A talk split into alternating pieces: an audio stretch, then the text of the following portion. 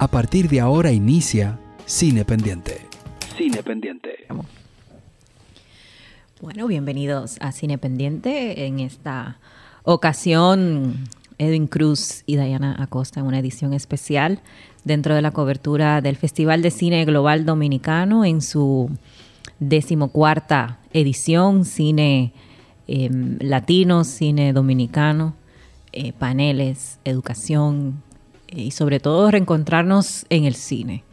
Yo creo que como punto de partida el Festival Global se ha convertido en eso, ¿no? El, inicio del año cinematográfico eh, dominicano y bueno, un encuentro y reencuentro eh, de nuestra industria y de, y de invitados, ¿no? Es súper especiales. En esta ocasión, el invitado especial es el país de Chile, un país con el que guardamos mucho cariño cinematográfico, ¿no? grandes directores y sobre todo compartimos desgracias, que es lo, usual de este lado. Pero hay esperanza. Yo creo que lo que se presentó en Chile desde el, desde el plano político recientemente, eh, para uno que, por lo menos en mi caso, ¿verdad? Eh, de, de, esta cuadra, sí.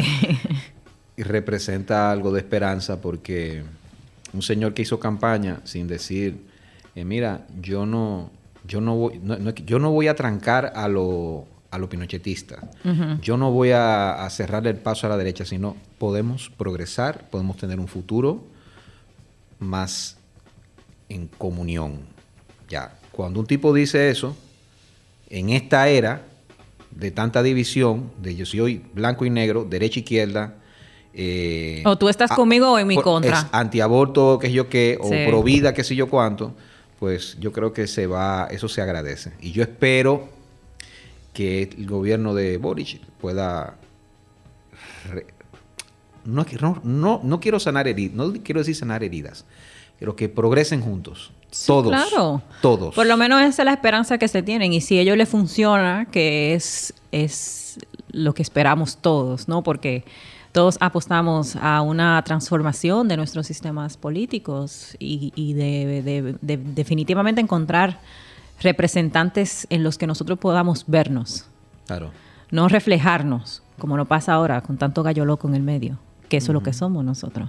Pero al final, al cabo, eh, Chile es un país que guardamos muchas eh, historias encontradas, ¿no? Eh, compartimos, pues, desgracias, como dije al principio, pero sobre todo es un país que su cine eh, le hemos dado mucho seguimiento, ¿no? Tenemos eh, Patricio Guzmán, tenemos Pablo Larraín. Pablo Larraín, pero, pero, pero, pero si vamos entonces en el, en el cine, en la en el concepto de cine como una experiencia imaginativa que te adentra, pero que también te saca y que, y que saca y, digamos que pone en el plano de ficción todo, inclusive la beta documental, pues ahí está el maestro Raúl Ruiz, por ejemplo. Claro. El cine casi inexplorado y desconocido para la mayoría del maestro Raúl Ruiz, pues también es de Chile. Aunque él hizo muchas películas en Francia, porque estuvo exiliado, estuvo exiliado, pues, pero también pertenece a Chile.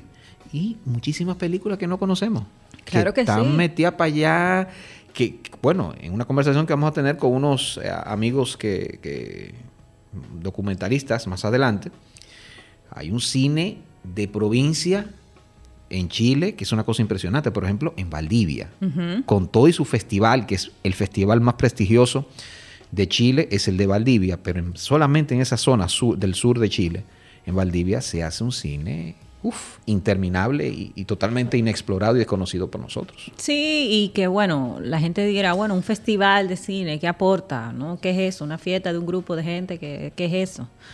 Pero bueno, es un encuentro, es, es, un mercado que se abre de posibilidades para quienes eh, tienen sus películas, poder presentarlas eh, dentro de esta esfera, ¿no? Venir a República Dominicana a contar, a contar su historia, gente que no tiene contacto con nuestra industria, viene a hacer negocio también.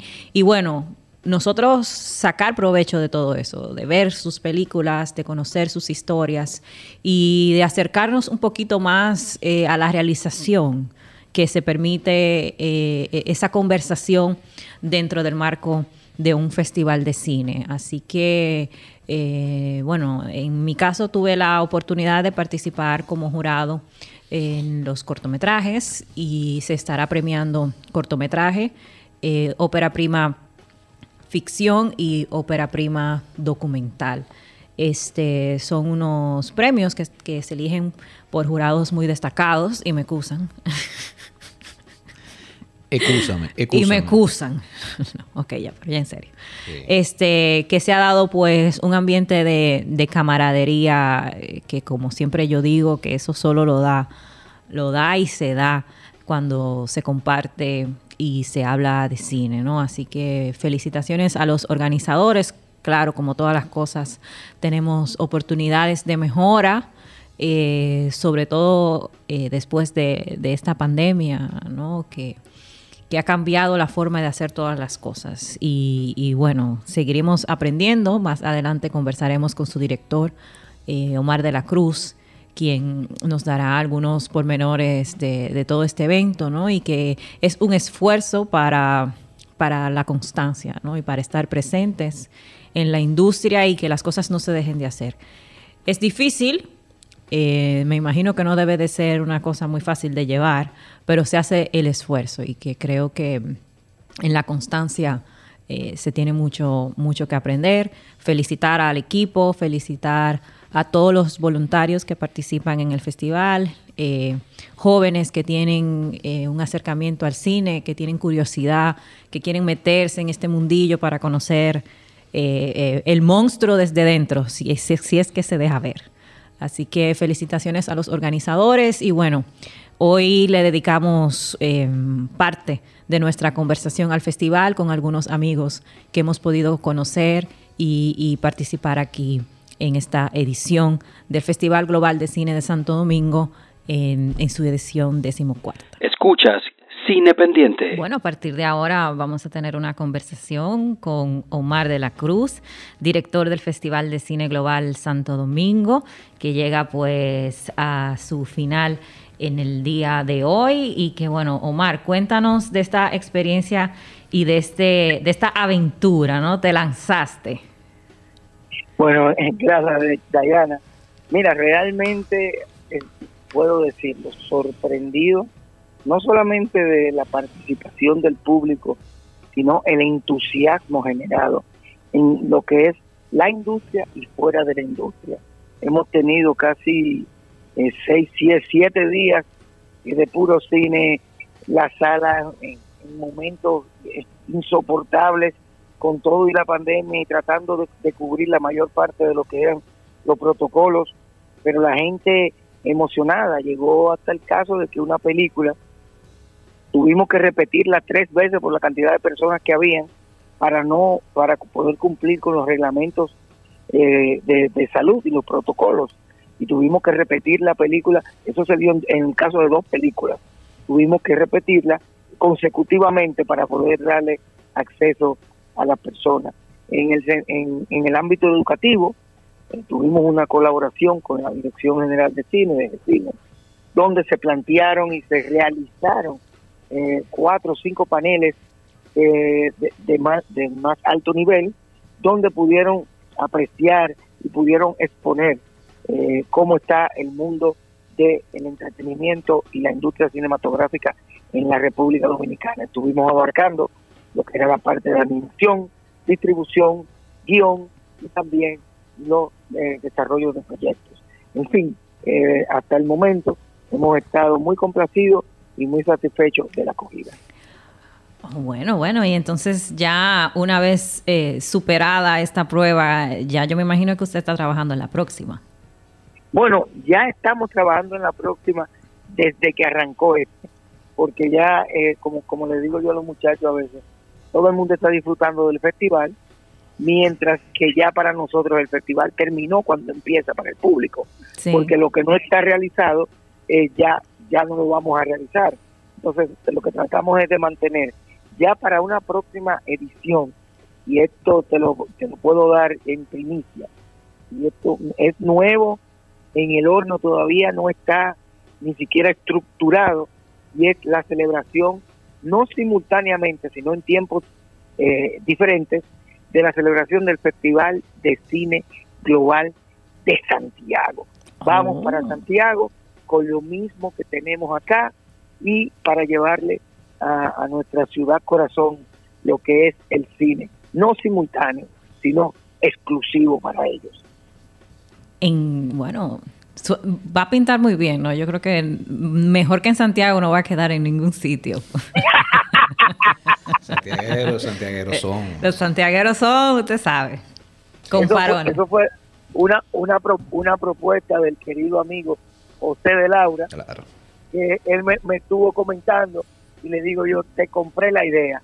Y él creía que lo íbamos a analizar más adelante. Digo yo, no, busca la fecha, busca el sitio y yo me encargo del resto. Y así va a ser. Antes que termine la- el año, vamos a tener lo que es el Festival de Cine Global, no de Santo Domingo, sino de Santiago. Bueno, pues por allá estaremos, Omar, así que no le vamos a quitar más tiempo agradeciendo pues la participación y sobre todo eh, ponernos a la orden. Eh, yo sé que usted no necesita que uno se ponga a la orden que usted ordena. Pero aquí estamos, ¿no? Trabajando por la industria del cine dominicano y bueno, aprendiendo y mejorando todo el tiempo. Mira, Diana, quiero darte públicamente las gracias. Fuiste, o eres todavía parte de lo que es el, el jurado. Eh, gracias por aceptar nuestra, nuestra invitación. Este año nos enfocamos en tener un jurado de excelencia. No habían desperdicios en ninguna de las categorías. Al contrario, una, catego- una categoría estaba celosa de la otra, porque la competencia entre el jurado era tan amable y tan, tan afín que todos estaban muy satisfechos de donde fueron colocados y de donde fueron asignados en comparación con sus iguales. No, Así que muchísimas gracias, Dayana, eh, A la por apoyarnos y por siempre estar con nosotros y estamos en cine. Estamos en cine y si- siempre con la camaradería, que lo, u- la única cosa que logra esa camaradería es el cine, porque a mí o me, me unen y me separan solamente las películas. Así mismo. Pues muchas gracias, Omar. Muchas gracias. Escuchas Cine Pendiente. Este programa de hoy es muy poquito random, ¿no? Pero la verdad es que vale la pena porque tenemos un gran invitado, es un realizador eh, peruano y, de, y muy importante en el cine latinoamericano. Por ejemplo, yo cuando empecé a ver mucho cine latinoamericano, pues fue imprescindible para mí ver películas como su adaptación de La ciudad de los perros. No se lo digas a nadie que llegó aquí en los cines a principios de la, del, del año 2000 y fue de las primeras películas latinoamericanas que, verdad, que, me, que me encandilaron y que me llamaron mucho la atención. Y por supuesto, por supuesto eh, su visión sobre ese periodismo amarillista de- en películas como Tinta Roja o Pantaleón y las visitadoras. Bueno, eh, es un placer tener a don Francisco Lombardi con nosotros. ¿Cómo está, Francisco? ¿Qué tal? ¿Cómo están? Yo muy bien, muchas gracias por la invitación. Bueno, don Francisco, quería preguntarle, eh, los años 70, donde digamos que inicia usted su, su carrera, y comparándolo con esta época, la situación que se vivía en, en América Latina, social, política, y en comparación, en, en contraposición con lo que se vive ahora, eh, ¿qué, es- usted, qué, qué le parece hacer cine en esta época? Porque si bien había muchas limitaciones eh, en los años 70, yo creo que esas mismas de alguna forma empujaban a los realizadores. No sé, creo que su poética se multiplicaba, o no sé, no, no sé si era el desafío de, de- vivir las represiones, pero ¿cómo usted compara esas épocas para hacer cine? Porque de repente uno piensa que quizás todos los temas de alguna forma se han agotado. A ver, esa es una pregunta interesante. Yo pienso que básicamente la gran diferencia está en dos aspectos. Por un lado, en lo que viene a ser la facilidad para hacer películas, que evidentemente hoy es inmensamente mayor que la que había en esos tiempos. Y por otro lado, es el replanteamiento un poco de la forma de hacer cine, ¿no? que ha cambiado. O sea, hay una perspectiva de una poética un poco diferente en estos últimos 10 o 15 años. En los años 70 hacer una película eh, para nosotros, por ejemplo en Perú, y creo que eso era más o menos común en algunos otros países de Sudamérica o de América Latina en general, era eh, los costos, ¿no? Una cámara de 35 milímetros, la película misma costaba cada rollito, yo recuerdo que cada rollo costaba 200 y tantos dólares, y eran tres minutos y medio y uno estaba ahí con la película que se acababa y tenía que repetir lo menos posible, ¿no? Y luego venía la etapa de la edición con esas moviolas antiguas, uno pasaba meses editando, ¿no? Para corregir cada cosa, a veces uno de la pura pereza de poder desarmar todo lo que había hecho, no probaba cosas diferentes, cosas que ahora es tan sencillo. O sea, en ese sentido ha cambiado mucho. Eh, se hacía mucho menos cine porque era mucho más difícil acceder a las posibilidades financieras de hacer cine. Por otro lado, eh, una cosa interesante de esa época es que yo creo que el, que el público era mucho más sensible al cine local. O sea, mis primeras películas, desde Muerte al Amanecer, El de los Perros, en fin, todas esas primeras, este, La Boca del Lobo, la misma Pantaleón, No se le a nadie que ustedes han mencionado, fueron películas que tuvieron muchísimo público en Perú.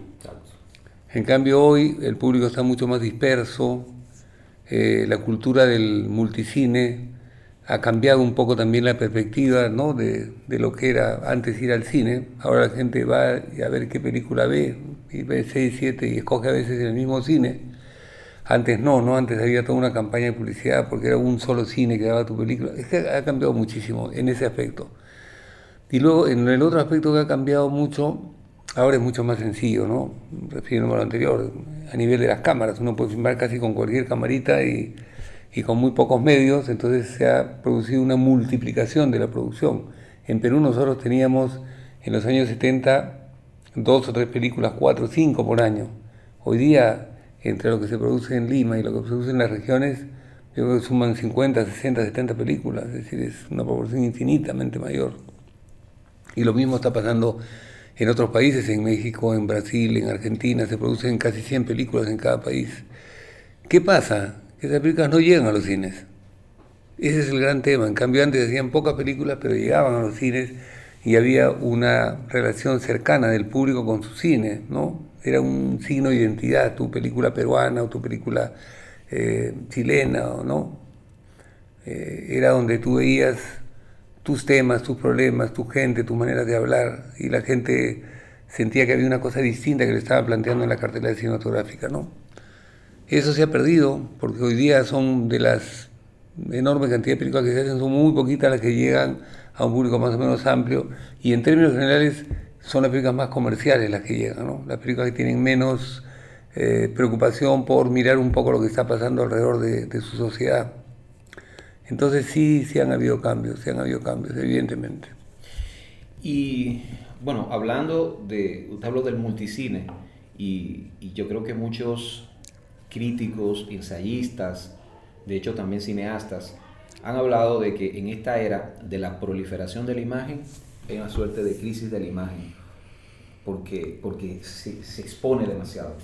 Entonces, estamos saturados de imágenes, ¿no? Un selfie, estamos en la era del selfie, todo el mundo es, fotógrafo, cualquier turista, de repente un turista cualquiera se vuelve fotógrafo, ¿no?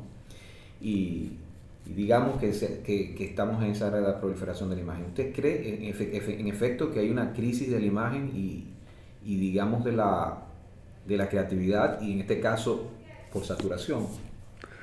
Sí, pasa un poco eso, ¿no? Incluso en el cine eh, es difícil plantearte temas vinculados a una determinada forma de, de, de mirar, que es en realidad el efecto final de la imagen.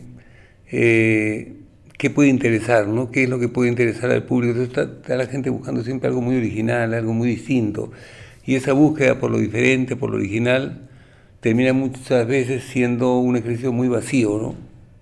y muy desconcertante, porque ya uno no sabe muy bien identificar las tendencias, ¿no? para dónde van. Se ha enriquecido, en cierta forma, eh, digamos, el, y se ha democratizado mucho, porque antes gente que no podía hacer películas puede hacerlas. En ese sentido, hay que rescatar lo positivo. ¿no? Yo conozco muchos jóvenes en el Perú, por citar mi país, que conozco de cerca la, realidad cinematográfica, que hace 25 años no hubieran tenido ninguna posibilidad porque no tenían ni la experiencia, ni tenían el capital detrás, ¿no? Y hoy sí pueden hacerlo. Entonces, lo que hay que hacer es un esfuerzo por tratar de, de distinguir, ¿no? una cosa de otra, ¿no? Claro. Eh, pero sí, hay una proliferación, se ha vuelto más complicado, incluso para uno mismo como cineasta, es todo un desafío pensar qué cosa es lo que puede interesar hoy y que pueda interesarte a ti como, como medio expresivo, ¿no?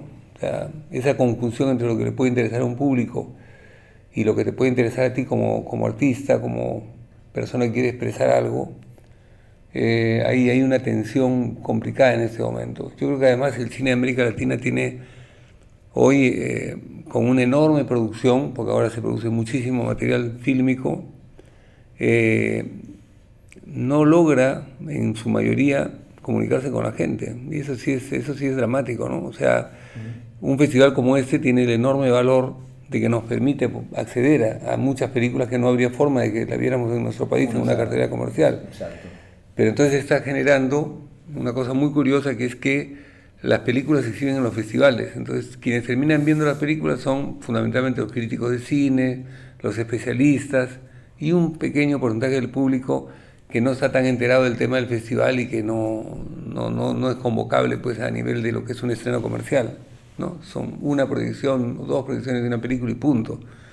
No hay ese vínculo que se tiene que, dar para que haya una comunicación entre el público y la película. Es, todo esto hace que la situación sea bastante compleja, no sea fácil de analizar, este, pero hay un problema real que es que se ha perdido esa conexión ¿no? entre el público y el cine. Y muchas veces el cine de autor, como lo conocíamos nosotros antes, que tenía un pequeño espacio siempre, hoy ya no lo tiene. O sea, lo tiene solo en los festivales o se podrá dar pues eventualmente en algún pequeño cinema. Entonces, y además una cosa que yo siento mucho en el cineasta actual, en la mayoría, no tampoco no quiero decir en todos, pero en la mayoría, es poca preocupación por comunicarse con el público. ¿no? O sea, como que yo quiero hacer mi película y entro en mi mundo personal y no me interesa si la película logra o no logra tener algún tipo de vínculo con el público, sino que yo hago lo que yo quiero hacer y la película pues se verá, no sé. Es como un desahogo personal, ¿no? del creador. Un poco eso, y ya se ha perdido cuando el cine en realidad, si uno se pone a pensar en lo que ha sido siempre, y en eso también ha cambiado, ¿no? Era un arte de, de, de público, un arte de masa, ¿no? Era el gran arte comunicativo a diferencia de, las otras actividades artísticas, como puede ser la, no sé, la poesía, la pintura, que son siempre más restringidos a nivel de público. El cine era ese espacio en el cual se juntaban todas las artes para darle un espacio a, que pueda esto ser apreciado por un público masivo, ¿no? y que siempre dicen que las películas se completan en el cine. Al ser el cine una experiencia emocional, yo creo que cada espectador completa en sí mismo la película, que eso se desconecta un poco de... Eh, evidentemente hay autores cuya búsqueda, digamos, personal no permite quizás esa, esa conexión y son grandes obras, eso no cabe duda. El problema es cuando el cineasta piensa que es muy importante y que lo que tiene que decir es súper importante y no lo es y no tiene comunicación. Entonces ahí sí, ¿no? yo veo, no sé, una película de, de Nuri Ceylan, por ejemplo, del cineasta turco. Sí que es un cineasta difícil, para mí es, el, digamos, mi cineasta favorito, pero claro, tiene un, un, nivel excelso. Entonces tú dices, bueno, este hombre, por favor que siga haciendo el cine que le dé la gana, porque está abriendo espacios de expresión al cine que son infinitos. Pero claro, si todos nos ponemos a hacer imitaciones de ese tipo de cine, sin el talento que él tiene, terminamos haciendo un cine muy encerrado en sí mismo, ¿verdad? Que no termina no, quedándose un poco en el hueco, en el vacío. Se queda sin público. Que eso pasa mucho con jóvenes autores, así como usted dice.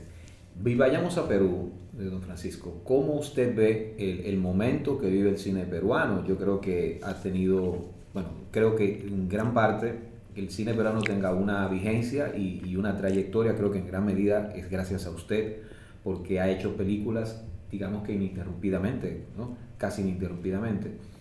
Y, y bueno, películas como La Teta Asustada, que a principios de la década de los 2010, creo que fue en 2011, que tiene la nominación al Oscar. Contracorriente también. exactamente. Bueno, y también otra película más recientemente, de, también de mucho nivel y, muy buena, que, es Canción sin Nombre, por ejemplo. Entonces, ¿cómo, ¿cómo, usted ve el, el presente del cine peruano pero, pero también cómo ve eh, respecto a la situación política y social que se vive allá en Perú y, si usted ve algún apoyo o alguna, algún proyecto a mediano o largo plazo cultural y respecto al, a la cinematografía. Bueno, nosotros tenemos eh, desde hace algunos pocos años un Ministerio de Cultura que tiene un área que apoya la cinematografía. Es un apoyo muy disperso, porque se intenta apoyar a demasiadas áreas, desde festivales de cine, a películas de animación, a cine regional, a cine de cortometraje, a cine documental, a cine... Entonces, abarca un espacio tan grande que queda muy poco dinero para lo que son las películas de largometraje, que son las que finalmente van a abrirle espacio al cine. En realidad uno lo que más ve o lo que puede, digamos, trascender a nivel de festivales son las películas de largometraje.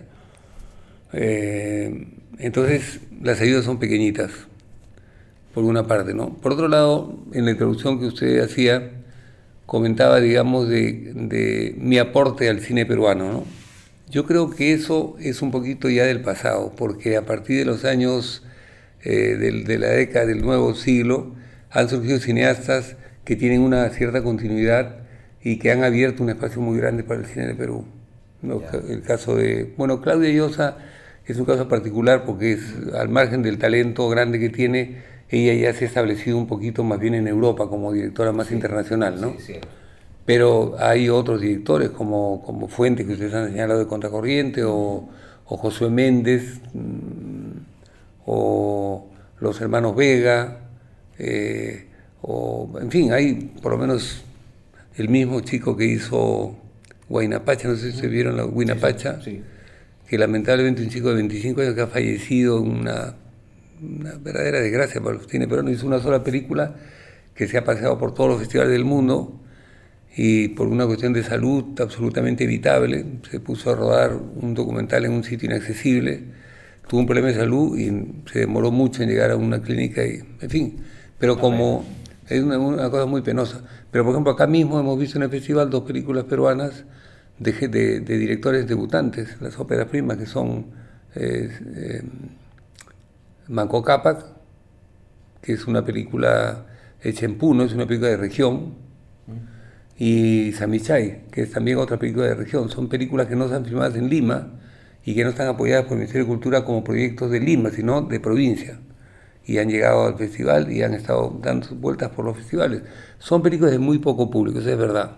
¿no? Ya se han estrenado en Perú con unas taquillas pues, de, no sé, creo que han ido 2.000, 3.000 personas a ver las películas. O sea, pero de todas maneras son eh, películas que abren un, poquito un panorama de mirar la realidad del Perú del otro mundo, el mundo andino, que antes no tenía prácticamente. Entonces, lo que quería decir es que se ha abierto un abanico muy grande en Perú.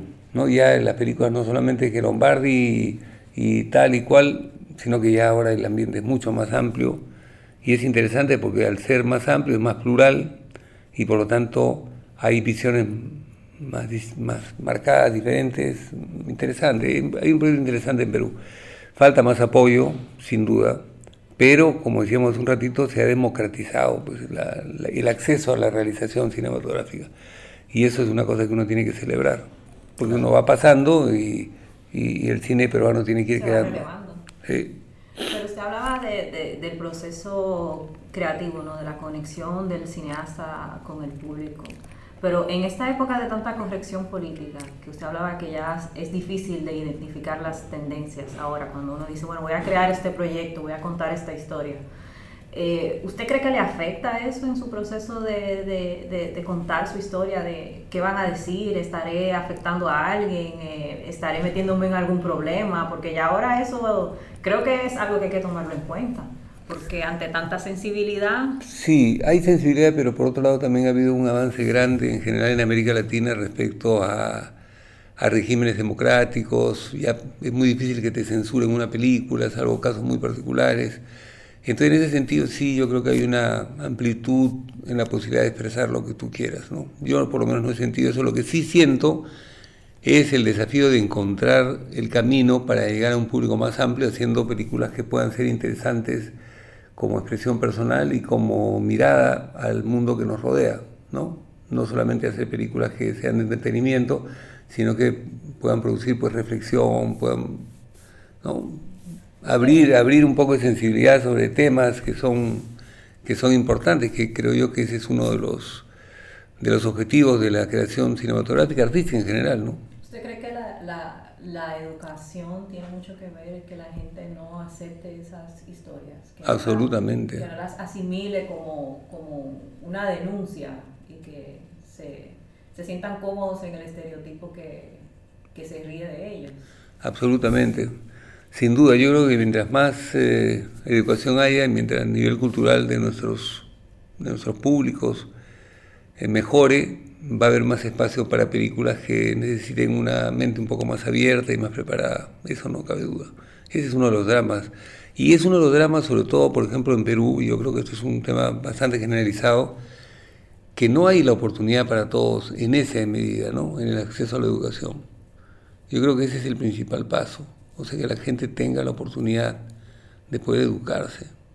De educarse en las condiciones mínimas que una buena educación requiere, ¿no? Uh -huh. En Perú, por ejemplo, estos dos años sin colegios, esto es un retroceso gigantesco. Ah, igual para nosotros. Sí, claro, si ya de an con anterioridad teníamos el problema de que tenemos una base de, de pedagogos bastante limitada, porque la educación ha caído mucho en los últimos 30 años en Perú.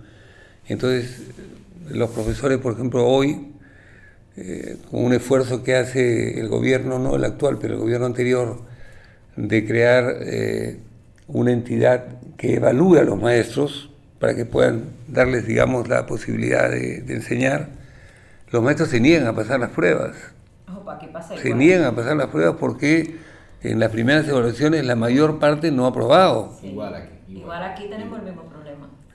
Entonces, y ahora con el gobierno que tenemos, que es un gobierno muy populista, este, por ponerse al lado de los profesores, lo que se está descuidando es la educación de los niños del futuro. Entonces se está viendo solamente el beneficio actual, ¿no? el presente, que los profesores estén más, más tranquilos y que no hayan protestas y eso, pero claro, a costa de la educación de los niños. Ese es un tema grande, ¿no? Yo creo que no hay forma de que haya una sociedad eh, que tenga un mínimo de justicia si no hay oportunidades para todos, sobre todo en el área educativa. Porque yo he visto casos extraordinarios de niños que en las peores condiciones tú te das cuenta que tienen un potencial de desarrollo, no solamente en el tema artístico, en el tema profesional, ¿no? Como capacidad de, de en, la, en, áreas como la medicina, eh, el deporte también, ¿no? que tienen pues un potencial y que lamentablemente te das cuenta tú que no. Inventos, he visto unos inventos hace poco antes de venir, un chico que ha inventado una serie de cosas y tiene un nivel de, de 14 años en una escuela muy básica. Tú dices, este muchacho en un buen colegio, con una buena educación, con una estimulación potente, podría ser pues quien te dice un genio uh -huh. y se van perdiendo ahí, ¿no? Es una pena. Es uno de los grandes problemas de nuestras sociedades, pues, ¿no? La falta de oportunidades. Sí, usted habla de Perú y estamos hablando de República Dominicana, o sea, tenemos esos problemas sistémicos, son, son inherentes, ¿no? A, a, lamentablemente, a la mayoría de nuestros pueblos en América Latina. Y, bueno, esta pregunta es muy tópica, pero creo que se hace un poco necesaria. ¿Ha visto usted cine dominicano y, y qué piensa de él? He visto muy poquito. Eh, la última película que he visto, que me ha parecido una muy interesante película, es una que se llama Carajita. Sí. Que la han pasado el otro día en los cines y me ha parecido eh, una película muy interesante y me, me hace ver un, una cinematografía ya madura, con, con una propuesta eh, no solamente técnica, visual, sino expresiva muy interesante. Me gustó la película. Perfecto. Sí, pero he visto pocas, ¿no? Nosotros tenemos en Lima un festival de cine que afortunadamente con los años ha ido ganando bastante prestigio. Eh, es un festival muy bien organizado. Eh, yo formo parte, no en la parte organizativa, o sea, no, no estoy autoelogiando algo, sino que formo parte del comité de selección, pero la organización, digamos, no es, de la es, de la Universidad Católica de Lima. Y, y nosotros tratamos de siempre llevar alguna película de, algún, de todos los países, en la medida de lo posible, ¿no? Y evidentemente esta película nosotros vamos a invitar para el festival de que es en agosto. Pues yo voy a llevar la propuesta de que la película vaya al festival de todas maneras. Hemos tenido algunas otras películas dominicanas. En este momento no tengo los recuerdos claros de ello, pero siempre, casi siempre hemos llevado películas dominicanas. El año pasado hemos llevado, me parece, dos o una dominicana. Bien, ¿y usted en qué, cuál es su proyecto a nivel ya como, ¿verdad? como realizador que, o como productor, ¿no? En el mundo del cine, ¿qué, qué tiene usted en mente? ¿Qué tiene en Sí, bueno, tengo, he estado un poco atascado porque no he tenido la posibilidad de tener las ayudas para poder hacer cine en los últimos años. Como son noventa y pico proyectos que se presentan y solamente se premian nueve, y se da mucha preferencia a las óperas primas, yo que tengo bastantes películas, entonces siempre termino, digamos, con la idea de que no, Lombardi conseguirá, no por otro lado, pero no es tan así, no es tan fácil en esta época. Entonces he estado un poquito atajado, con lo cual tengo un proyecto que ya tiene por lo menos tres años ahí encarpetado, que es una adaptación de dos cuentos de Rubén Fonseca, del escritor brasileño. Y inclusive estuve conversando con Omar la posibilidad de poder hacer una coproducción con, con República República Dominicana, Dominicana, claro. porque hay unas condiciones favorables acá. Sí, sí, por supuesto. Que Carajita es producto de eso, es una coproducción dominico-argentina, o sea que, que sí, también. Entonces, bueno, ese es un proyecto, pero el proyecto en el que estoy trabajando en este momento, porque el otro está, está para filmarse, necesita financiamiento nada más. El nuevo proyecto es un proyecto que creo que puede ser bien interesante porque puede combinar lo que hablábamos hace un momento, un interés un poco más amplio, ¿no? De llegar con un lenguaje un poco más sencillo, a un público mayor, con un tema de, de evidente reflexión, que es, se ha hecho mucho eh, y se ha escrito mucho sobre lo que fue el conflicto armado en Perú de Sendero Luminoso, Sí, por ¿no? supuesto. Se ha hecho mucho, pero se ha hecho siempre desde la perspectiva de eh, la crítica, ¿no? Tanto al ejército, a las Fuerzas Armadas como a Sendero, desde la perspectiva desde afuera. Y a mí me interesaba mucho ver cómo funcionaba Sendero Luminoso por adentro, pero no era fácil porque es un movimiento muy cerrado. Eh, y el año pasado eh, se publicó un libro de un muchacho que huye de Sendero Luminoso. Y entonces él ha escrito su experiencia de su día a día cotidiano dentro del sendero. Y es un mundo francamente interesante. Entonces yo he tomado ese libro, estamos terminando el guion de la película y mm, se llama El corazón del monstruo. Sí. Es impresionante cómo funcionaba Sendero. Yo creo que eso puede tener un interés general bastante grande, ¿no? Ese es el proyecto que estamos trabajando ahora. O sea, hay esos dos proyectos, uno que está ya listo, encaminado para filmarse y el otro que estamos en el proceso de crearlo. Perfecto.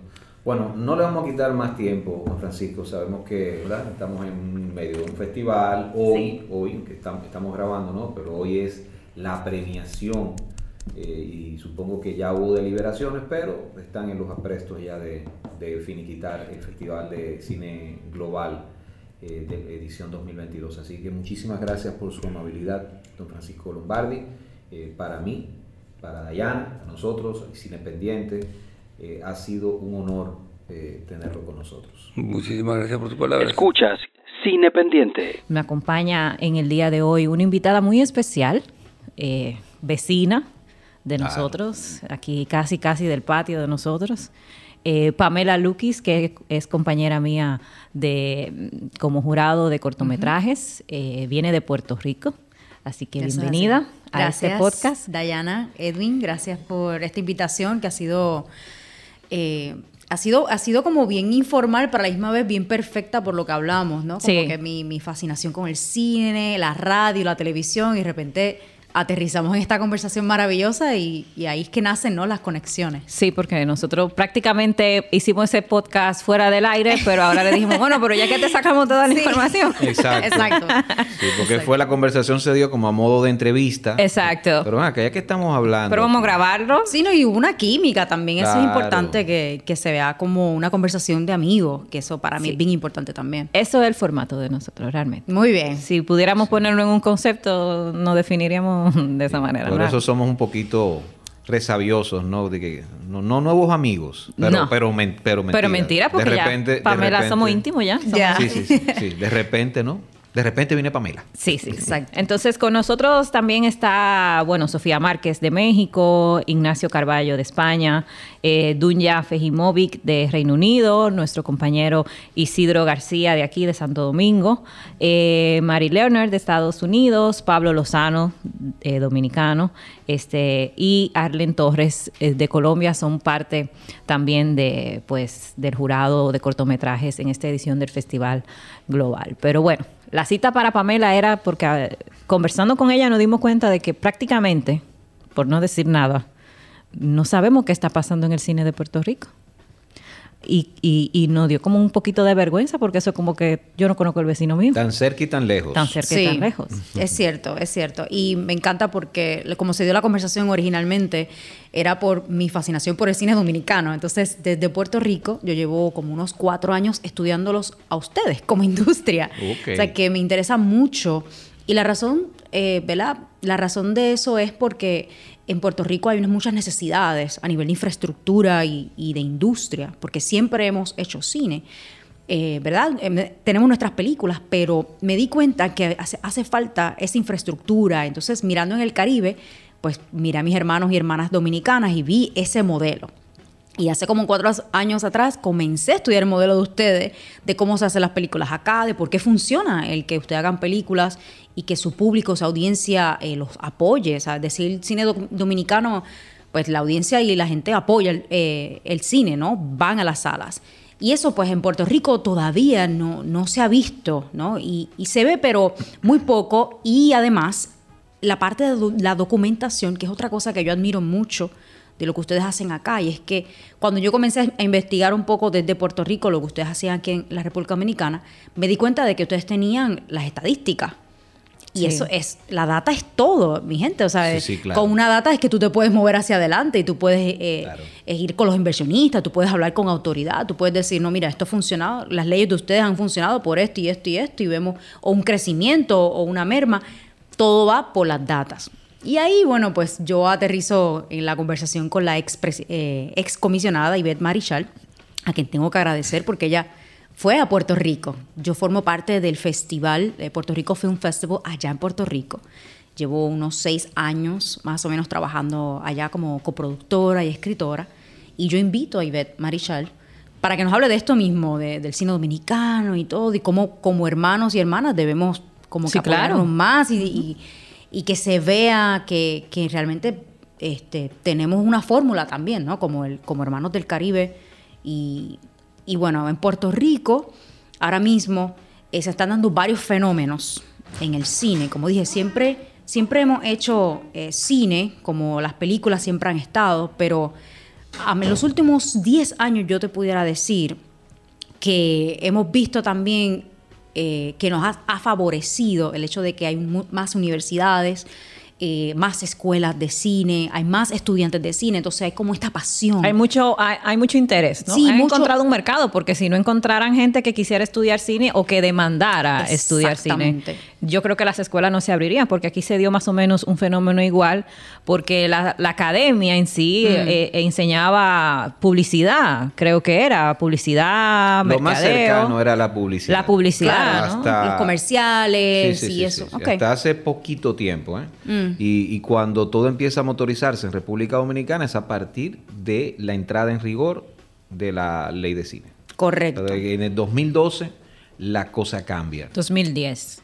De Es la ley. 2010. Sí, pero, entró en vigencia diría- tipo te- 2012, empezamos Sí, en por, lo por que... eso te digo, o sea, se aprueba en 2010, pero todavía habían, a- a- todavía existían muchas, eh, vencer muchas cosas burocráticas y trámites que había que hacer. Claro. Había un director que, digamos, tenía eh, la misión quizás de ir estableciendo un poco la Creando el camino. creando el camino y dar a conocer la, la DGCine como nivel de imagen, que era don Elis Pérez, que esa era que quizás realmente su función, pero cuando ya entra en vigor y entra en, o sea, en rigor y, y con mucho también vigor la ley de cine, es en 2012 Ok. que empiezan a estrenarse ya las películas dominicanas y entonces ya sí se, va, se puede ir hablando de tanto de un canon de cine dominicano como de la industria que todavía es más importante. Sí, pero entonces nosotros como, como puertorriqueños y puertorriqueñas siempre hemos hecho películas, como le había comentado, cine independiente, cine de guerrilla.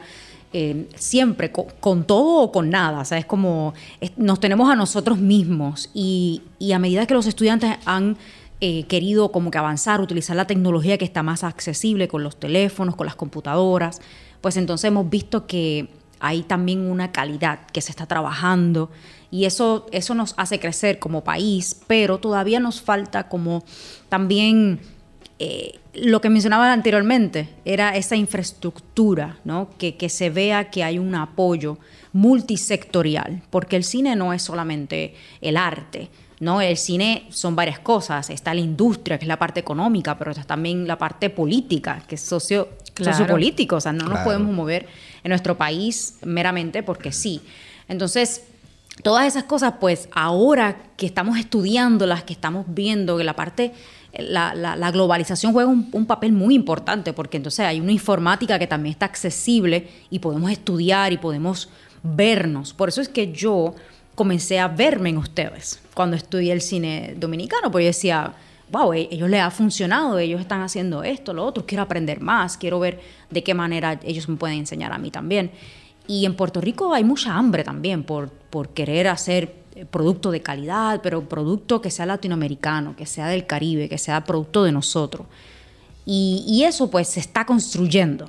¿ves? Antes de que lleguen las, de, los demás, este, las demás piezas que nos faltan, pues se está construyendo, yo entiendo, es como esa identidad de nuestro cine, eh, esa marca, nuestro cine. Eh, durante la pandemia hemos visto un fenómeno en Puerto Rico y es que hemos estrenado películas largometrajes a nivel comercial en los cines como nunca antes, o sea, nunca en la historia del cine en Puerto Rico. Y fueron más de 15 películas que, que, se estrenaron. Anteriormente podíamos ver una, dos películas que se estrenaran anualmente. Igual no eran películas que, que tenían una taquilla muy exitosa para ponerlo de esa manera. Así que es un, cine bien sacrificado, ¿no? Como que tú haces tu peli y la llevas al cine, igual muy poca gente la ve. Entonces es difícil, ¿no? Este, también como apuntar a algo que tú sabes que no te va a dar una remuneración o por lo menos un capital de inversión, ¿no? Para tu cuadrar lo que, lo que habías invertido. Así que por esa razón también era una, era una situación bien difícil, pero en la pandemia el fenómeno está en que eh, los cines cerraron y cuando fueron reabriendo, muchas casas productoras de Hollywood específicamente, que, son, que es el cine que más que va exportado a nuestro país, y es la influencia más grande que tenemos en Puerto Rico, el cine de Hollywood, pues no, no estrenaron películas en la pandemia, este, se limitaron, ¿no? Entonces habían fechas disponibles y los puertorriqueños y puertorriqueñas aprovecharon y estrenaron en esas fechas. Así que fue bueno porque igual la gente quería ver algo y fue y vio que lo que estamos haciendo está bueno. Entonces, esperamos de que, aunque ahora regresen las películas, porque el, mundo se está moviendo a la nueva normal, entre comillas, pero que entonces que, que, las grandes productoras y, las, y la única exhibidora que tenemos, que eso es otro pequeño detalle en nuestra historia, que no tenemos muchas exhibidoras, solamente una que exhibe todas las películas, todas, las del mundo entero, las de eh, internacionales y las locales. Entonces, la única exhibidora que nos dé esa oportunidad, de que, de que nos dé fechas que sean también competitivas, que sean estratégicas. Claramente no vamos a estrenar en, Navidad, porque esa, esas fechas son familiares y las familiares las tiene una empresa que ya tiene su, su canon de películas y eso nadie se mete ahí con ese monstruo. Pero bueno, eso no es una, no es una fecha que es competitiva para nosotros. Pero otras fechas sí. ¿Sabe? Que es cuestión de ver eh, qué es lo que está pasando en el mundo y cómo nosotros como puertorriqueños podemos aprovecharnos de que se abrió una brecha, vamos a, ver, a ponerlo de esa manera, una brecha en la tecnología, una brecha socioeconómica, tenemos más oportunidades, entonces debemos lanzar hacia nuestro producto. Tú sabes que antes de, antes de, grabar, antes de conocernos, de hacernos amigos, eh, hablábamos de, de, un fenómeno que está ocurriendo, que está ocurriendo en Puerto Rico y que creo que nos está por ocurrir y no me parece que esté bien. Porque si bien es cierto, como bien hablas de la industria del cine puertorriqueño, de su realidad, algo inapelable, inapelable porque perteneces a ella, yo siento a Puerto Rico, de lejos veo que Puerto Rico es muchas veces escenario de Hollywood, es mero escenario de Hollywood de grandes producciones, de películas independientes si se quiere, de gran calidad, o sea, de calidades muy heterogéneas, por ejemplo, que si de repente un, un rápido y furioso, pero, que- pero te- también estaba viendo que yo no, no te había tenido la oportunidad de ver una serie tan elogiable y tan excelente como The Wire y veía episodios, por ejemplo, de Little Omar, él estaba en Puerto Rico, por ejemplo, en un momento, Sí. momento dado de la serie. O sea, Puerto Rico lo vemos como un escenario de Hollywood, como, como ese estado, el estado de, de, de, de- Hollywood, o sea, el estado, el, el estado de Libre asociado. libre asociado de Estados Unidos. con- y con todo lo que eso implica. Sí. Correcto. Veo que es un problema, ¿no? Independientemente de todo, ¿no? Independientemente Claro. de que uno, uno se adhiera o no como puertorriqueño. Entonces, nosotros aquí estamos viendo un tema que es muy, muy preocupante y es que se están, estamos eh, teniendo muchas coproducciones. Y eso está bien. Claro. Y eso es importante. Deja, nos deja, ¿verdad? Eso deja impuestos, se cobra, el Estado eh, recauda dinero, pero sufren, están sufriendo ya nuestros directores dominicanos. ¿Por qué? Porque con esto del esto de la ley de cine, eh, eh, muchas veces los productores, los inversionistas, la gente pone los cuartos, para que estemos claros, dicen, pero mira, no, es que aquí me están dando la ventaja con esta película de Netflix que se va a rodar, entonces yo voy a tener más exposición, Banco Fulano, por ejemplo, a no decir un nombre, Banco Fulano dice, mira, yo, no, que yo para, meter los cuartos de tu película, lo, lo meto aquí y voy a tener más visibilidad, ¿tú entiendes? Entonces, eso se está viendo, no lentamente, se está viendo progresivamente. Entonces hay varios directores dominicanos, y yo no estoy hablando de, yo no estoy hablando de, de- de- de dos o tres jóvenes que están comenzando, que es, que es fatal porque les jode el futuro. Estamos hablando de directores establecidos que están preocupados. Claro. Sí, porque es una cuestión de prioridad, ¿no? Se supone que la ley eh, sí puede, como usted dice, enriquecer eh, el país y la cultura cuando invitamos a otros países ex- extranjeros, pero la prioridad siempre debe ser lo local. Este debe ser nuestro producto, debe ser nuestra gente. Se supone que eso sea, ¿verdad? Exacto. Este, lo ideal. Pero eh, eso va a depender mucho también de la visión, de los líderes que tengan estas leyes, que, promuevan esta política pública. Si esta es la visión o no es la visión, entonces es- ahí está el tranque, ¿no? Está lo difícil. En Puerto Rico ahora mismo, este, estaba repasando eh, eh, esos, esos logros que tuvimos el año pasado, que se pudieron documentar y los vi y los grabé, eh, porque queremos, eso es parte de la historia, ¿no? De la documentación. Y me, me di cuenta que de, de todos los millones, de todo lo que se invirtió, de todo, en realidad eh, la mayoría, por decir, cinco producciones que fueron del extranjero fueron las que se, se beneficiaron de, de esos, de esos incentivos, de, todo lo que, ¿verdad? Que es la recuperación.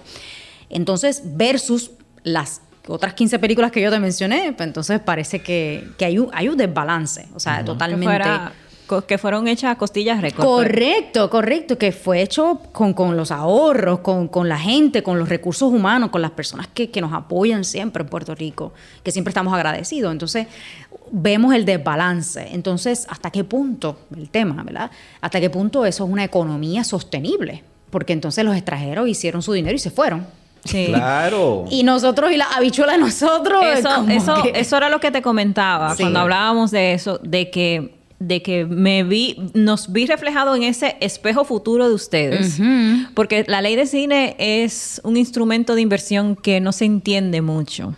Y cuando se trata de hacer reformas fiscales, cuando se trata de recortes, cuando se trata de, de- de- de- de- de reducciones, siempre, siempre está bajo amenaza, porque no lo entienden el, el Claro. mecanismo. Claro, claro. Y siempre han, amen- eh, am- han amenazado la ley y la realidad a que nos llevaría, si eso se ejecuta, que es darle prioridad a la producción extranjera para que venga aquí, gaste su dinero y todo eso, estamos claros.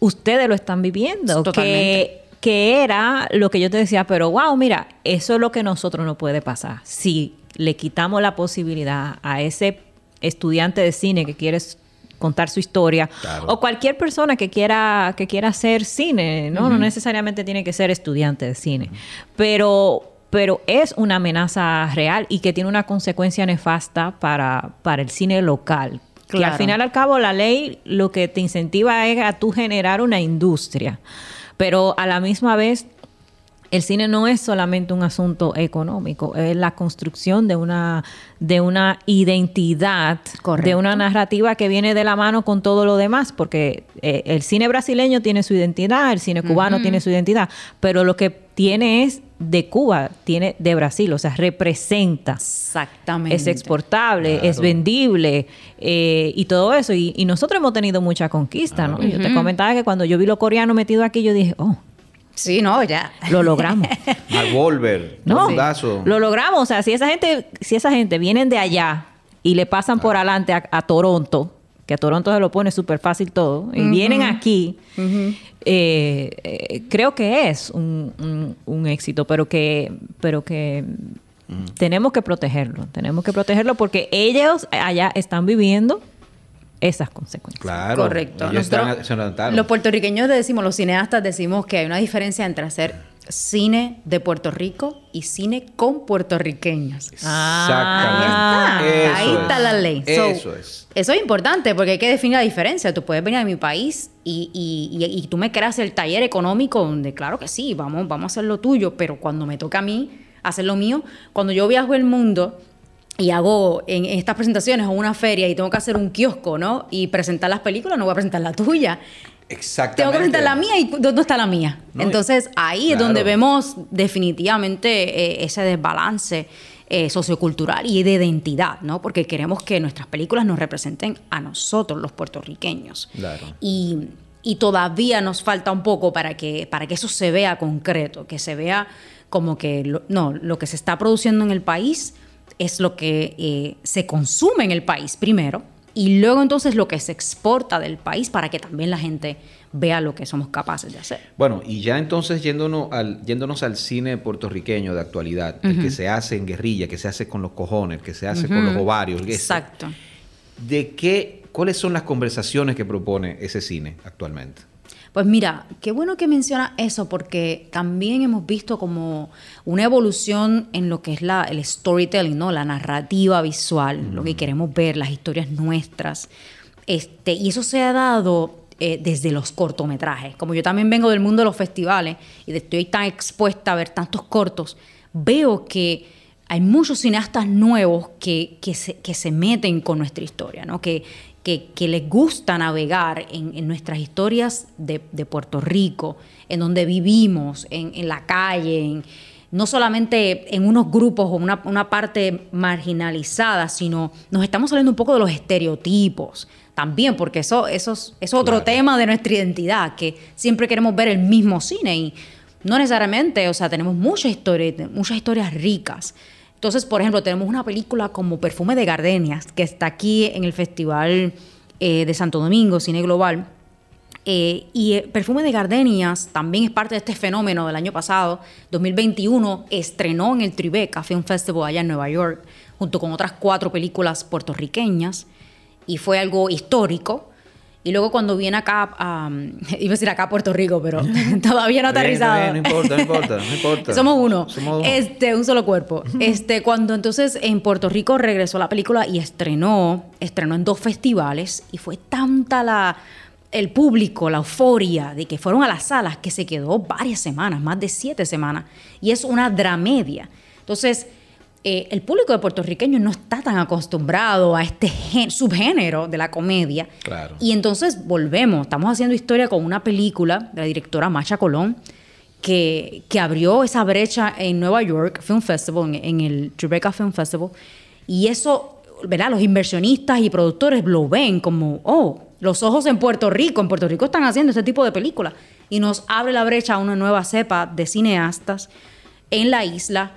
Ella estrena en Puerto Rico en dos festivales, en, otoño e invierno. Ahora sigue en cartelera. Vi que estrena en otra parte de Puerto Rico, sin independiente. Así que vemos que entonces es una película que tiene ese modelo, a lo que me quiero ¿verdad? dirigir. Es que ya con esta película de Perfume Gardenias de Macha Colón tenemos un modelo nuevo de cómo hacer cine y eso nos puede ayudar a abrir más puertas y más eh, ventanas para que otros cineastas vean, ah, no, ya lo hizo y mira qué tipo de cine lo está haciendo. Me gusta, lo vamos a apoyar y vamos a, vamos entonces a seguir narrando historias de, de ese estilo, ¿no? ¿Y cuáles son tus...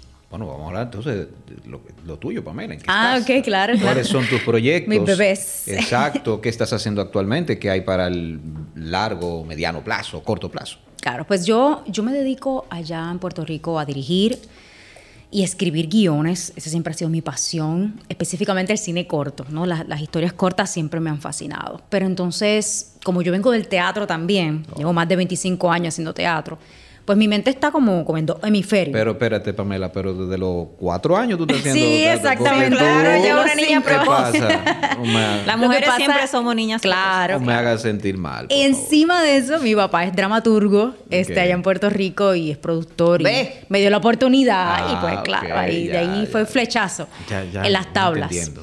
Y bueno, recientemente, hace tiempito no hago, no hago un corto, pero el más reciente fue en el 2014, ella tiene un tiempito. Um, y precisamente fue una comedia que hice con mi abuelita. Mi abuela también es actriz eh, de cine, teatro, autora, doctora.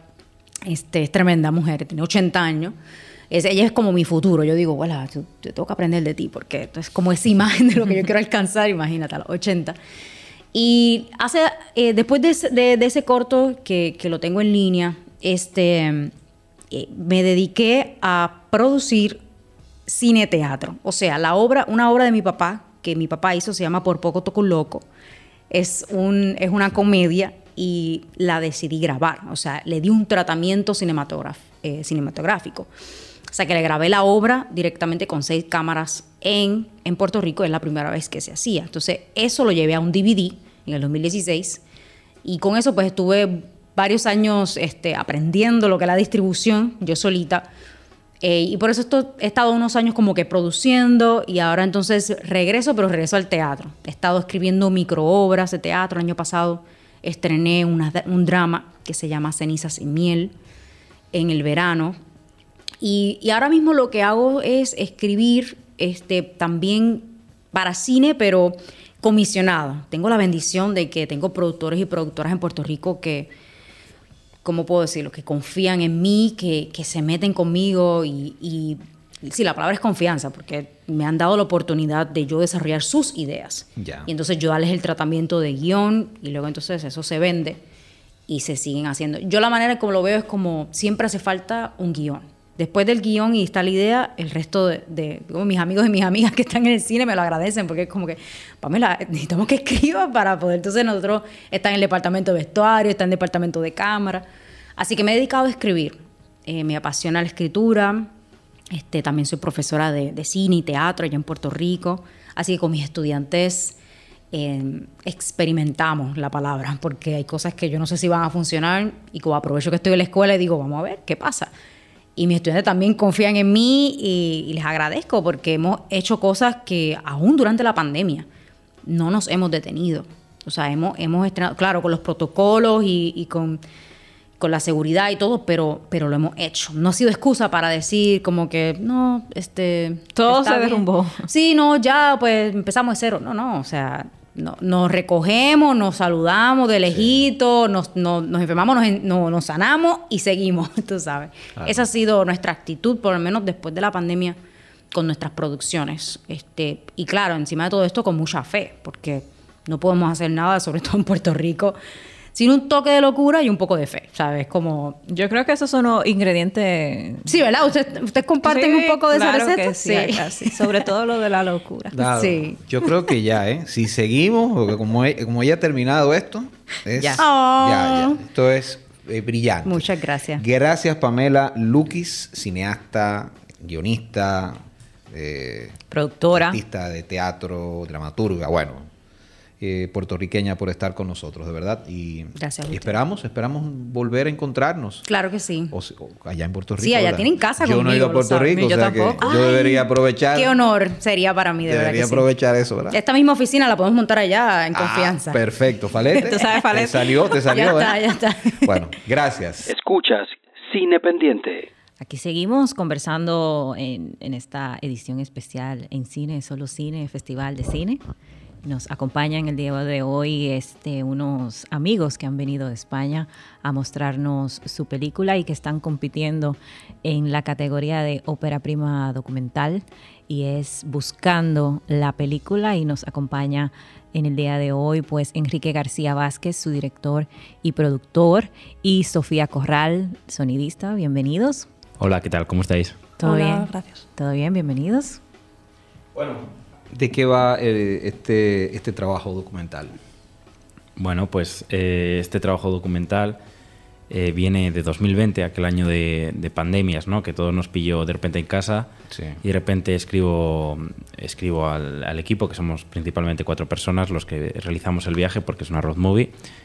Y les digo, bueno, se nos ha caído el trabajo, ha caído el trabajo en los rodajes, hagamos nuestra propia película. Y así, ¿verdad, Sofía? Sí, así empezamos. Así te llegó el mensaje, fue más o menos, ¿no? Sí, así. Empezamos los Se cuatro. cayó todo, vamos a... Se cayó, vamos a rodar. Vamos a rodar, vamos a contar nuestra historia, la historia de los jóvenes, ¿no? De una generación que ha vivido ya la, la crisis de 2008, pero también esta nueva crisis, ¿no? Que una generación que nos han dicho que, que si estudiábamos, nos- nuestros padres nos, decíamos, nos decían que si estudiábamos en la universidad, además, tendríamos trabajo y ahora no lo vemos, por lo menos no en todos Ah, los ustedes le vendieron ese sueño también. Sí, Ah, eso yo es. pensé que nada más hacía nosotros. Edwin. Yo creo que es No, universal. pasa mucho. Sí, sí. Fue una mentira global. Sí, eso es. Y de eso va, y de eso va la película. Eso es. ¿Y qué, a ver, y cuáles son los, qué mecanismos poéticos tienen ustedes? O sea, eh, usan mucho, digo, cámara en mano, o, o es una, ¿cómo, cómo ustedes concibieron el filme, cómo lo, cómo lo fueron concibiendo?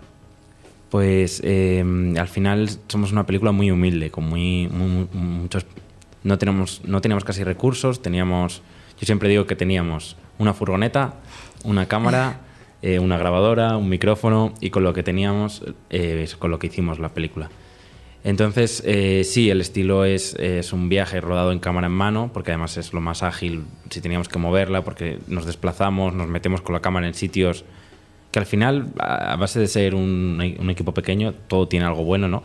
Y gracias a ser un equipo pequeño pudimos meternos en sitios donde no se meten las grandes producciones, eh, pudimos acceder a, bueno, a sitios así, eh, haciendo un poco, adelantando cosas de la película, a sitios como una ecoaldea, una aldea autogestionada, una especie de comuna en un valle, en una montaña que se te hace- tiene difícil acceso, tienes que caminar y demás. Eh, llegamos a varios, a Ancho, Ancho Mouré, que para mí es un sabio de la montaña, o sea, es una persona, y sé que no se pod- hubiera puesto a hablar con un equipo grande. Y eso fue una maravilla. Eso, Sofi, no sé tú cómo lo viste también en el viaje. Sí, y también una, una de las cosas que hacíamos era de forma muy natural. Nosotros no queríamos invadir a nadie, solo llegábamos al punto, llegábamos a hablar tranquilamente y les grabábamos sin, sin hacer repetir, por ejemplo, lo que nos contaban o muy cercano. No queríamos... Bueno, el sonido a mí me interesa muchísimo. El sonido me parece tan importante. O sea, la imagen es importante. Bueno, la imagen dicen que lo es todo en el cine. Yo, yo creo que desde, desde que se descubre la dimensión sonora, eh, a finales de los años 20, por así decirlo, ¿no? Para cifrarlo. No siempre, en el cine es peligroso decir siempre "Ah, algo fue primero, porque de repente investigando te encuentras con que fue antes, mucho antes. Pero la primera y la dimensión sonora es muy importante. ¿Cómo, cómo tú lo, lo fuiste concibiendo? Si, si fue como la naturaleza misma del cine de no ficción, de que de, que de repente vamos, es muy del lugar. ¿Cómo, cómo tú lo, cómo lo fuiste pensando? Sí, pues de forma bastante natural, documental. Cada vez que empezaban a grabar con la cámara, yo cogía, encendía la grabadora. Y claro, yo tenía que estar muy atenta porque nosotros no cortábamos y volvíamos a repetir. Entonces yo tenía que coger todas las historias de una.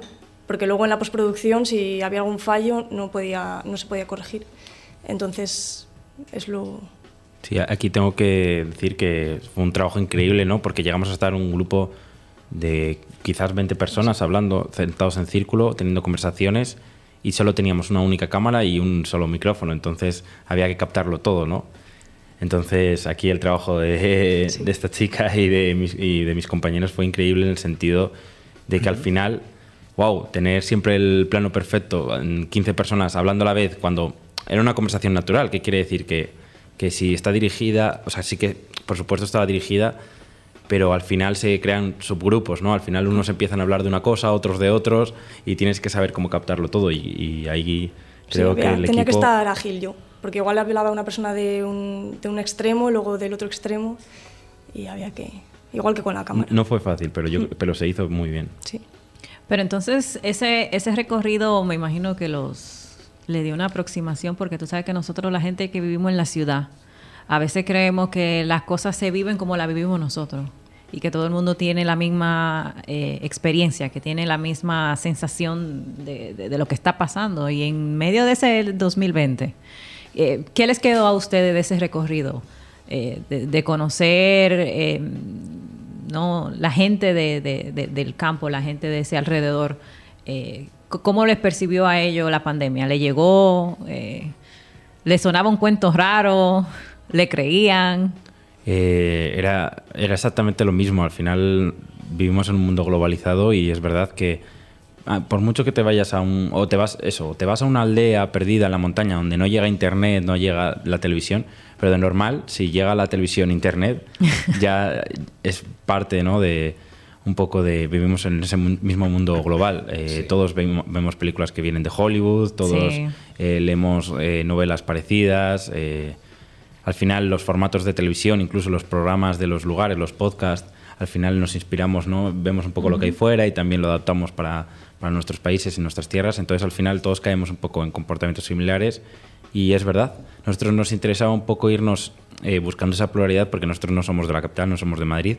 Entonces nuestra realidad eh, quizás no es la que tiene la gente de Madrid. Entonces creemos que el mundo ya avanza mucho a esa centralización. Parece que ahora mismo España tiende a concentrarse, tiene un problema de ahí de España amontonada. Entonces también como nosotros vivimos fuera y sabemos que hay otras realidades, hemos luchado con tener que hacer cine desde la provincia, desde fuera, pues también por eso nos interesaba un poco mostrar eh, una realidad un poco más plural. ¿Y cómo, ¿Y cómo se ve el cine? ¿Cómo piensa la gente desde, no lo quiero decir así, pero una aproximación desde la periferia, ¿no? Porque como bien dices, uno siempre piensa que, uno siempre piensa en España, bueno, Madrid o, o de repente eh, que Cataluña, Barcelona y eso. Barcelona quizá en, en- en el epicentro. O sea, ¿cómo, ¿Cómo se piensa en las provincias desde el cine? ¿Cómo, cómo, o Pues- cuáles son esas realidades más bien? Pues mira, sí, eh, es curioso porque al final hay muchos menos recursos, pero muchas veces me ocurre, nos ha ocurrido a compañeros, nos gusta tampoco, también como mantener esa esencia de, no, a veces parece que en la ciudad se, se crea mucha en torno a la cultura y a la industria audiovisual, se empiezan a generar ciertos egos, ¿no? Entonces, creo que las provincias eh, desde fuera, desde la periferia, como decías, eh, está más desligado de esos egos, eh, de esas relaciones de interés. Entonces es curioso porque ahora unos amigos nuestros eh, han sido nominados al Goya, eh, los premios en España más importantes. Sí, claro, claro, por supuesto, conocemos. Sí, por si acaso algún oyente no, no Mm. conocía. Y, y bueno, pues encontraba que ellos llevaban una temática de un problema a nivel global, que es el problema del Sáhara, que hay un conflicto ahora mismo con Marruecos, y se cruzaron con otro cortometraje que tenía esta misma temática y que, mm, bueno, pues se dieron cuenta, o sea, vino el productor directamente a atacarles como diciendo, ¿qué habéis hecho vosotros para llegar al Goya? Y ellos, pues inocentemente, pues hemos hecho un corto y les ha gustado al jurado, concursado. ha gustado y les ha gustado. Ah, no, porque seguro que habéis estado por ahí vendiendo fiestas, no sé qué. Pues al final la industria cuando se, se lleva, se eleva tanto, al final se convierte en eso, en política, en estos Lobby. festivales. Eso es, se convierte un poco en todo Algo esto. superficial también. Yo creo que lo bonito que tienen las provincias, lo, un- lo bonito porque luego tiene muchas cosas malas en cuanto a recursos y demás. Sí. Lo bonito que tiene desde fuera, desde la periferia, es el hecho de que se mantiene un poco más ese lado romántico, ¿no? Nosotros al final hacemos cosas que lo mostramos con compañeros de Madrid y tal, y, mi- y les decimos, les contamos el presupuesto que tenemos para lo que hemos hecho y, al- y alucinan, como lo nuestro, ¿no? Ah, te es dicen como, seguro de "Guau, que, ¿de verdad mira- lo habéis hecho con este dinero? Sí, sí, sí. ¿Cómo? No sabrían hacerlo. Entonces que nosotros- mira, Enrique, no diga eso. No diga que tú hiciste eso con esa cantidad de dinero. por favor, Para que, no, no- afecta. para que no nos dañes el mercado. No dañas el mercado, hijo, ¿no? No diga eso. Que eso lo, gasto yo de ahí. Pero bueno, Enrique, y, y bueno, y también eh, Sofía, una, las, el, el documental, toda película genera una conversación posterior, pero especialmente el documental, yo diría que se complementa eh, la conversación que surge luego que se hace una obra. ¿Dónde fue el primer lugar eh, en que exhibieron su, su, su película, su película y, y nada, ¿y qué, y qué ha, qué ha continuado luego de, de haberse proyectado? Pues eh, nosotros estrenamos en el Festival de Cine de Valladolid, en Seminci. Esa fue la primera vez que la proyectamos a finales de octubre y llevamos ya unos meses en festivales. Y la verdad es que hemos tenido mucha suerte en cuanto a eso que dices de las conversaciones. Siempre hemos procurado ir a los, festivales eh, que llevamos y demás. Y siempre hemos pedido hacer coloquio porque, joder, al final hablábamos con el público y, no sé, es un poco retroalimentarte, ¿no? No solo ellos ah, quizás eh, puedan reflexionar un poco más sobre los temas de la película, sino también nosotros nos ayuda a darnos puntos de vista. Y lo cierto es eso. Aquí también hicimos coloquio al final hicimos una pequeña conversación y también yo creo que hemos aprendido. Aquí mi compañera Sofi, no sé si, si recuerdas alguna cosa curiosa que nos haya pasado mm, en... Quizá en, en Galicia, cuando estuvimos con Ancho. Ancho es uno, uno, de los que sale en el documental, que es, siempre es el favorito de todo el mundo, porque es un sabio de las montañas, es, es natural completamente, y su filosofía de vida era precisamente pues eso, pues eh, que lo, lo, principal en la vida es eh, luchar y, y no como era... Militar, él decía que la vida es una trinchera, ¿no? Donde hay que militar. Y que esto de buscar el placer fácil, eh, barato, que no, que no, que no hay que conformarse con eso, que, que, también hay que disfrutar de lo malo, ¿no? Y saber disfrutar de la inseguridad y de todos estos problemas que tenemos. Y pasa tanto lo malo que uno tiene que buscarle la vuelta. Claro, eso es. Eso es, que eso es estar vivo. Exacto. Claro. Sí, Mira, entonces- y, no, no, que, Sí, no, y sí, ahí sí, fue, pues estuvimos en El Pajar, allí donde tiene un pequeño cine, y ahí se creó un pequeño debate con diferentes personas de la comunidad, que claro, al final son diferentes puntos de vista, de gente de ciudad o gente de, del pueblo, y, y fue Sí, muy es- interesante. es cierto que fue curioso, porque Sí. aquella ocasión recuerdo que había dos hombres marroquíes, Sí. eh, como que había mucha gente de diferentes culturas que tenía puntos de vista muy diferentes. Como de la. Hmm. Bueno, y qué bueno que hablan de eso de que ese que esa, ¿verdad? Que, que este señor habla de, de militar. Tú sabes que que al cine yo creo pienso que últimamente a medida que han avanzado todas estas tecnologías y, bueno y antes de comenzar con ustedes teníamos una, un diálogo muy parecido con, con don Francisco Lombardi, director peruano, ¿no? Que para, nosotros muy importante nuestro cine latinoamericano, de que en esta era de la proliferación excesiva, casi pornográfica de las imágenes, eh, y, no sé, y también esto de la globalización, de, de al- de alguna manera como que se ha perdido eso de hacer un cine militante. Aunque yo no he visto el filme, porque tengo que reconocerlo, no lo he visto, estoy hablando desde la generalidad, em, por lo que, por ese testimonio, pues me doy, que creo, creo que verdad, hay como una, una luz que, voy viendo en este filme, y, y como bien ustedes están hablando, habla- habla- estamos hablando de la, de la militancia. Creo que no se está haciendo un cine militante. Yo creo que en España hace mucho tiempo no veo una película como con una postura política que hable como del presente, pero de, de forma, digamos, contundente. Ve- Hmm. Veo que en el cine español, y para mí lo estoy invitando a que me digan cómo ven el cine, el- la industria del cine español, porque yo veo que lo veo muy, muy Hollywood. Sí, más Incluso con los grandes directores, digamos, Sí. los nombres más reconocidos, ¿no? Sí, no, Veo- no hay cabida a la reflexión quizá. Exacto. ¿cómo, cómo ven ustedes ese...? Sí, yo creo que es un problema de, de quién financia las películas, ¿no?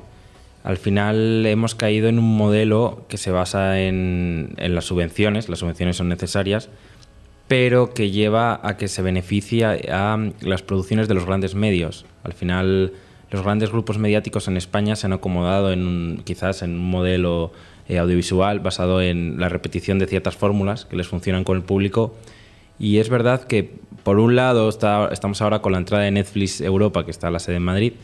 Entonces hay mucha oferta, eh, que creo que a lo mejor incluso por las series sí que se ha buscado un poco más buscar tal, pero en el formato película, largometraje, sí que es cierto que, que para mí hay cierto estancamiento en lo comercial. Yo creo que los productores deberían de arriesgar un poco más y ese es, un- ese es el problema principal, ¿no? que los productores no, no arriesgan demasiado. Sí, ¿Tú también las, las privadas, las televisiones, como no, no llegan a financiar proyectos que puedan ser también útiles en cuanto a la reflexión. O, entonces, ese es el Al- al- problema. sí, al final es, es- mm, el- las subvenciones funcionan, deberían de funcionar para eh, ayudar. eh, al final el cine es muy caro, ¿no? Necesita muchos recursos, necesita muchos recursos a la hora de realizarse que no se van a recuperar hasta bastante tiempo después. Entonces, eh, el problema es que estamos cayendo en, un modelo en el que los que más dinero tienen son los que más dinero reciben de subvenciones. Entonces, eh, es eso, al final es gente que son empresarios, que no se dedican directamente al cine y que se quedan con gran parte de esas subvenciones. También pasa un poco con el problema que hablamos de que España esté centralizado, que llegan menos a nuestra comunidad, por ejemplo, no tiene tele pública. Y solo como no tiene televisión pública, eh, ya de base competimos eh, muy por debajo, o sea, tenemos muchas menos posibilidades que la gente que vive en Madrid, por ejemplo. Sí. Bueno, y también les quería preguntar, eh, ¿cuál es el... ¿Qué tienen ustedes pensado con su película? Porque si bien es cierto que se necesitan los festivales, una muestra de ellos que están aquí en República Dominicana y que son importantes, porque tampoco podemos ser hipócritas, ¿no? Pero, ¿qué tienen ustedes pla- plane- en, en plan para, en planes para poder difundir esa película con, con la gente, con esa gente, ¿no? Esa gente que ustedes retrataron, porque creo que, ¿verdad? Sería como una parte de completar el, de alguna forma Sí. el círculo. ¿no? Sí, Sí, por ahora estamos en festivales, pero sí que tenemos pensado hacer una pequeña gira por, por los diferentes puntos de la península donde hemos pasado. Cuando veas el documental ya verás. Sí, sí. Y, y sobre todo eso, y también en Castilla queremos, que es nuestra comunidad, queríamos también retratar, que es nuestro punto de vista de, de buscar hacer cine desde nuestra comunidad, desde nuestra ciudad y moverlo a partir de ahí. Sí, es, es curioso porque al final, eh, bueno, nosotros somos autodistribuidos, entonces quiere decir que nosotros eh, no funcionamos con una distribuidora. Entonces, el, si algún día llega a entrar una distribuidora, entraremos en salas de cine comerciales y mientras tanto eh, nos queda ahí un pequeño modelo que, es, eh, que ya han seguido otros compañeros, que es el de ir de pueblo en pueblo proyectándola Sí. con los Exacto. alcaldes, viajando nosotros, haciendo, eh, haciendo pequeños cineforum, eh, hablando de la película, que también es muy bonito por esto mismo de que te acerca al público, eh, te ayuda a conocer más un poco tu tierra, ¿no? que es nosotros que nos gusta un poco el tema de patrimonio, conocer eh, la historia, conocer la arquitectura, pues vamos a tener una época muy bonita donde viajemos por varios pueblos y ciudades. Y ese es un poco de momento el modelo que vamos a seguir. De, base ya éramos una película humilde, entonces para nosotros no tiene sentido ahora pretender eh, ir a los grandes cines, sino llevar un modelo un poco consecuente. Qué bien. Y quería también, quería también saber, porque bueno, hablamos del, ¿verdad? de la centralización, de que todo está, bueno, en Madrid y, y gente, y, y, bueno, y uno también se prejuicia y tiene el concepto de que urbe es España. Pero, ¿cuáles son los cineastas eh, españoles, ya sean documentalistas, ya sean en el plano de la ficción, que ustedes creen que están haciendo un trabajo potente y que no necesariamente son conocidos de este lado?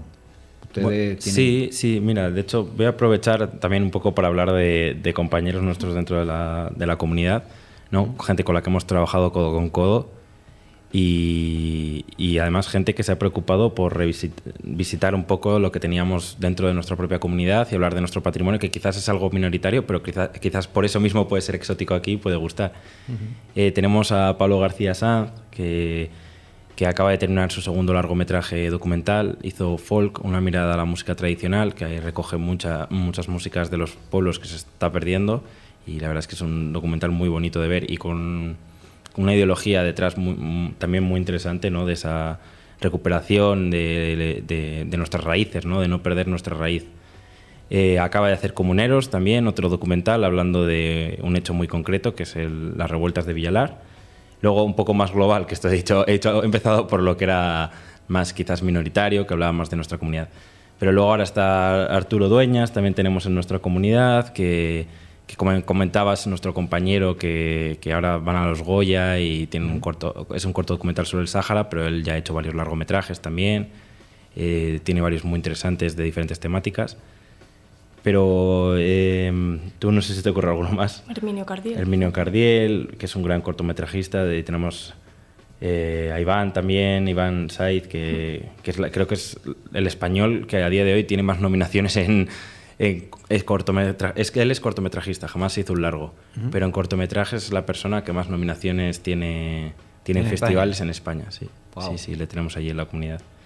que parece que los cortometrajes siempre son cosa de menos, ¿no? Pero Sí, él, él no, decidió seguir No, ese no, camino. No, no No, son no. poca cosa los cortometrajes. Sí, pero yo, Sí, para- quizás sí, para el público general. Sí, ¿no? sí, cierto. Y sin embargo, él decidió seguir esa vía, que era lo que le gustaba hacer, y, y nunca ha querido dar el salto, que es muy respetable también y es, un- es curioso. Me parece que todos estamos deseando hacer el largo, pues él no, él decidió seguir otro camino. Bueno, y, y creo que una pregunta de rigor. Bueno, son dos. Una es muy tópica. Bueno, creo que las dos pueden ser tópicas realmente. Eh, primero, ¿cuál es el próximo proyecto? ¿En qué, en qué estás trabajando? Si van a trabajar juntos. eh, con Sofía, ¿verdad? Incluir a Sofía, ¿verdad? También, de sonido. Y, y si han visto cine dominicano y qué les ha parecido, si, han, si lo han podido ver. ¿Hablas tú de Moraleja? Venga, dale. de Moraleja. Eh, bueno, hemos empezado ahora con la productora, la hemos abierto, es Moraleja Films, y vamos a empezar a abrir proyectos. Nos interesaría sobre Castilla y la raíz y todas estas cuestiones, pero vamos a tenemos un proyecto de documental próximamente en el Congo. Guapa. No podemos decir Pero hay, mucho más, hay pero como una es- tendencia de, la, de los realizadores, así como ellos, que se están yendo para esos países, dime. Es que en África todo comenzó, ¿no? Todo comenzó, Todo vuelve al origen, ¿eh? Todo, todo Wow, comenzó para allá. el Congo. Y, Sí, sí. y bueno, y el Congo. Wow. Y nosotros tenemos una relación muy cercana con el Congo, sobre todo por la música. Yo tiene un tipo de merengue congoleño Ah, sí. interesante. Sí. Eh, proyectaron rumba, la de Sí, los sí, Reyes de la Cumba King, aquí. sí, yo la Sí. pude Sí, ver sí, y sí. la verdad que es muy interesante. Sí, sí. Pero ese, entonces, ese es el proyecto. O sea, tiene Sí, Sí, esa eso es, tenemos ese y tenemos, bueno, en Seminci, la Semana Internacional de Cine, el festival de nuestra ciudad, eh, ganamos un premio de financiación y también realizaremos un cortometraje de ficción. Ey, Así que sí, sí, estamos este año ahora mismo tenemos este año tenemos oficina, la productora que surgió durante la película, que somos los cuatro integra los cuatro personas que salimos delante de cámara de la película, somos los miembros de, de la productora. Ahora mismo en Valladolid, en la oficina, Sofía y yo somos los que estamos ahí al pie del cañón. Pero sí, sí, desde luego seguiremos, seguiremos luchando por, ya no solo por hacer cine, sino por este mensaje que creo que ha quedado muy bien retratado en esta entrevista, que ha sido buscar hacer cine de- desde la minoría, no desde fuera de la gran ciudad. Y yo creo que vamos en camino. Estamos en cine, como Estamos decís en aquí. cine. Estamos en Estamos en cine. cine, estamos en cine. Es muy bueno. Y sobre cine dominicano, ¿qué me dicen? ¿Han podido Así ver es. algo? Sí, o qué? sí, la ¿Qué tal? película. Hemos visto una película comercial. Sí, pero nos reímos mucho, de- la sí, verdad, de sí. comedia, pero sí. Me gustaría, hemos visto Limonada durante el festival, quisimos ir a ver Carajita, hemos querido ir a ver otras, pero es que es increíble, increíble, y por favor que siga así, la devoción que hay aquí por el cine. Ya no es afición, es devoción, porque eh, se llenaban las salas, colas increíbles, o sea, bastante que pudimos entrar a ver una de la isla, porque es haitiana, no, no es dominicana, pero de la isla también pudimos ver Freda, que Sí, también es sí, muy sí. interesante, porque al final es un problema que, que entiendo que os, que os influye. supuesto. Pero vamos, que a mí lo que más me ha llamado la atención es eso. Hubiéramos ido a ver muchas más si hubiéramos podido entrar, pero es que no se podía entrar de las colas que había. Y en, en cuanto a limonada, esto a mí me encantaría llevar una copia a España para que la vean mis amigos, porque es tan diferente ¿no? a lo que estamos nuestra costumbre de comedia, pero aún así nos divertimos bastante y nos pareció muy curioso como con película, no sé, no, no, no sabíamos que íbamos a ver Sí, y, desde unos luego fui- elementos que allí no mezclamos. sa- salimos muy sorprendidos del cine. Sí. O sea, no esperábamos aquello para nada. Bueno, pero por lo menos la experiencia fue buena. Porque Sí, si sí. la comedia Sí, no sí, sí. divierte, Sí, si la sí, película sí, nos aburre, reímos, nos reímos entonces perdiste Sí, tu sí, tiempo. ya, ya La comedia es difícil, además. Sí. Bueno, pues muchísimas gracias por estar con nosotros. Eh, repítame los nombres porque no los logro ver desde aquí. Claro, Enrique cerca. García Vázquez y Sofía Corral nos han acompañado de Buscando la Película.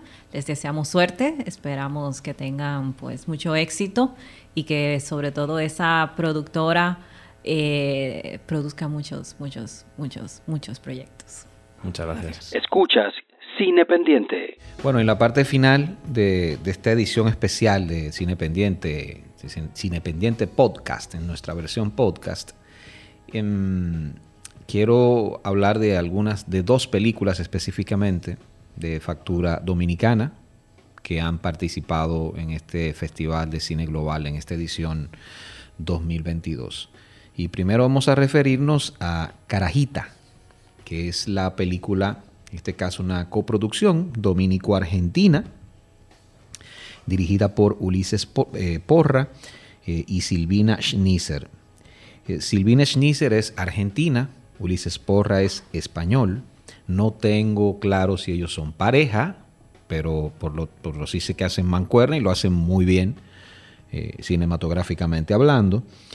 Y el guion también es de ellos dos, junto a la dominicana Uya Prida, que me parece, si no me falla la memoria, que está en la producción eh, por igual de esta película. Y Carajita es un filme que trata de, digamos que es el lado B de, lo que hemos visto en otras eh, producciones cinematográficas dominicanas, que es la relación que se da entre la nana de una chica o una niña, o de niños, ¿no? De clase alta, y, y, esos niños, ¿no? O sea, esa relación que se da. Aquí hay una relación que parte de algo que es muy amoroso a algo que se va desarrollando muy, muy oscuro. Un evento, un hecho que desencadena un drama terrible y también de ribetes muy metafóricos, muy simbólicos. Por momentos nos recuerda a,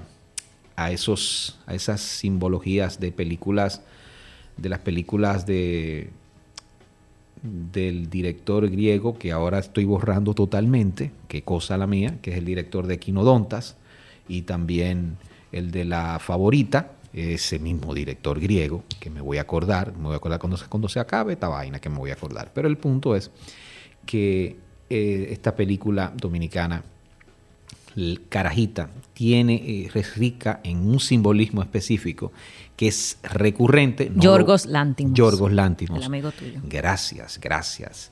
Yorgos Lántimos. Entonces, esta película eh, me recuerda a ese tipo de cosas. Hay un simbolismo recurrente que tiene su razón de ser eh, y no abusa de, de, ello y me parece que es poderoso. Pero no quiero revelar tantas cosas, pero sí decir que es una muestra de, que el cine dominicano eh, apuesta a, otra forma de contar las historias, muy, muy alejado de, del enfoque que se ha tenido con, para con los dramas en República Dominicana últimamente. Digamos, ay, pero tienen que venir unos extranjeros a hacer eso. Bueno, pero tienen una mirada especial. Miraron algo. Sí. Miraron un conflicto. Miraron una tensión entre clases, que es lo que se presenta en esta película.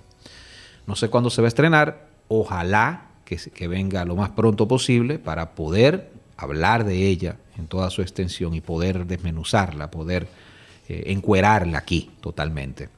Pero sí, creo que es de las películas más destacables y, la que más esperó la gente, ¿no? porque estaba atestada, full de gente en la sala, tanto del crew, por supuesto, pero también de otras personas que como, nos, como yo eh, estábamos interesados en ver este filme, que obtuvo una mención especial una mención de honor en el Festival de Cine de San Sebastián, que no es, que no es poca cosa, y que es uno de los festivales más reconocidos del mundo. La otra película, ya creo que ya sí está, es bien orgullo dominicano, quizá tú la viste, también, es Valse Santo Domingo, de Tatiana Fernández Yara. Entonces, eh, nada, ¿qué tú opinas de Valse Santo Domingo? Y más o menos decirle a la gente de qué va. Es un documental que mm, refleja la vida de tres jovencitos dominicanos en su aspiración de convertirse en bailarines de ballet. Eh, me pareció una historia refrescante y, yo creo, a veces me, cuesta un poco admitirlo, ¿no? Pero definitivamente la experiencia en la sala oscura es una experiencia que complementa el visionado de la película, porque verdaderamente el público conectó con la historia y, tuvo sus momentos de descanso cómico interesantísimo con esa, esa dominicana, porque eh, creo que del primer trabajo de ella nosotros nos quejábamos un poco que se veía un poco que es la intervención, ¿no? que eso es lo que la discusión eterna siempre del documentalista o del fotógrafo, ¿no? Que cuánto, cuánto interviene o no. Pero en esta historia la vida de estos jóvenes eh, refleja muchas cosas, refleja una vocación, refleja un sueño que tú te preguntas cómo alguien dentro de una situación económica tan deprimida y, y, en un ambiente que no, no tiene por qué necesariamente inclinarse hacia el ballet, tú dices, ¿por qué sueña con eso? Pero los sueños son eso. Claro. Eh, si no fueran imposibles o difíciles de lograr, no fueran sueños. Y, y- y creo que eso lo refleja muy bien eh, el documental, aparte de que ellos tres son encantadores. Y en clave de ballet, que la danza, la danza tiene su propio lenguaje, tratan ellos de, explicar de alguna manera eh, sus sentimientos y están en una etapa de su vida de descubrimiento, en plena ebullición adolescente, que eso hace, lo hace más interesante. Me quedo, como dice Edwin, me quedo con, con el retrato de la cultura, del retrato del abandono del arte, del retrato del olvido del Estado hacia la cultura y de que por un momento tú pudieras pensar que se trata de una escuelita de ballet en un barrio, en su barrio, donde ellos están eh, cayéndose a pedazos. Pero cuando tú te das cuenta que eso es el conservatorio, que eso es Bellas Artes, que eso eh, tú dices, wow, pero imagínate tú. Es muy fácil uno venir aquí o en cualquier espacio y abrírsele el pecho y decir que el reggaetón, la vaina esa que está pegada, no sé cómo que se llama ahora, eh, esa vulgaridad, esa que cuánto. Cuando tú no haces ningún esfuerzo por darles otra opción. Claro, cuando generalmente ese baboso o babosa eh, no ha aportado un peso, No. ni siquiera con una entrada que paga Claro. para ver una, una- un espectáculo de eso de ballet de cualquiera que, que, que sea hace ese cuerpo. y de y de tú estar en posiciones que de crear políticas públicas para que muchachos como ellos que suenan sueñan en los barrios con lo que sea con lo que sea porque el ballet es el pretexto de la conversación de hoy pero pero indigna mucho ver ese ese abandono esa esa dejadez que el Estado tiene que comprender que donde no puede llegar el interés tiene que intervenir y el arte y la cultura es eso. O sea, si, si yo tengo un canal público, si tengo una emisora pública, si tengo teatros públicos, si tengo espacios públicos para que la gente represente sus obras, represente su concierto, haga sus conversatorios, usted tiene que hacer todo lo posible para facilitar que la gente acceda a eso. Claro. Y respetar, y respetar eh, conceptos, hacer y entender que no todo puede ser politiquería o un capricho de quien dirige instituciones culturales. Realmente es, es un reflejo eh, y el documental enternece tanto y por eso es tan emotivo. Porque al final, al cabo, eh, ellos, ellos están trabajando arduamente porque bailar, la disciplina de la danza, eh, no es algo fácil, no, no, no es algo...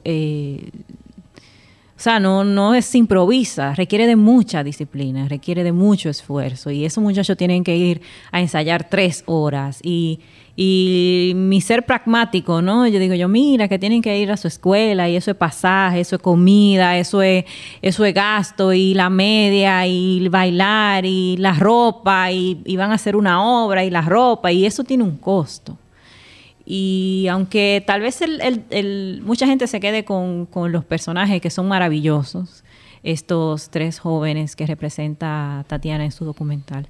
eh, pero, pero básicamente yo me quedo con eso, ¿no? De, de, esa, de ese abandono que tiene la cultura y, de esa necesidad que se tiene que suplir. eh, por, por, por, por las razones que sea, ¿no? Y, y- y que la- el arte es la respuesta para, todo, para toda inquietud. Y esos muchachos eh, sobrepasan todos los cánones, se salen de todas las, las estamentos para, para poder eh, eh, cumplir su sueño y que se refleja maravillosamente en el documental y que ellos se expresan a través de la danza y el lenguaje de la danza que lo hace eh, eh, maravillosamente. O sea, y yo siempre he dicho eso del cine dominicano, o sea, no nos escuchamos dominicanos en el cine que se hace usualmente. Y, y en el documental que lo vimos con el sitio de los sitios de, de Natalia y Oriol, Sí. eh, usted le pone una cámara y olvídese de eso. Luego una cámara y ya. Y, y- y exactamente, el sitio de los sitios tiene un enfoque estático. O sea, de- desde todo, todo, o sea, es una concepción así. O sea, es una, es un homenaje desde ese punto de vista a- al cine eh, así de estatismo como el de Jack Tati.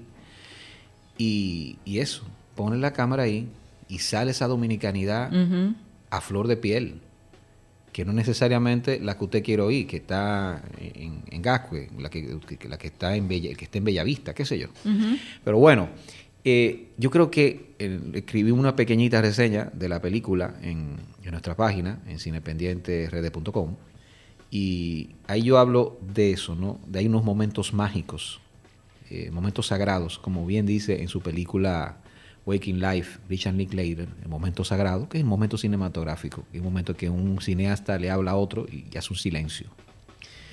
Y, y son esos, ¿no? Cuando ellos hablan, cuando, se repre- cuando representan los, a, sus, a los parientes, a las personas que han, han afectado positivo o negativamente sus vidas, y lo hacen mediante la danza, que es un triunfo también del, del lenguaje, más no de, de la lengua, y eso me parece muy, muy auténtico, y, y- y también de alguna forma eh, emula eh, grandes películas que tratan el tema de la danza, como más recientemente Pina, Sí. pero en el año 2008, la obra maestra con la que se despide el maestro Leonardo Fabio, Aniceto, donde se cuenta una historia, una tragedia de las márgenes desde la danza y se cuenta casi como un baile.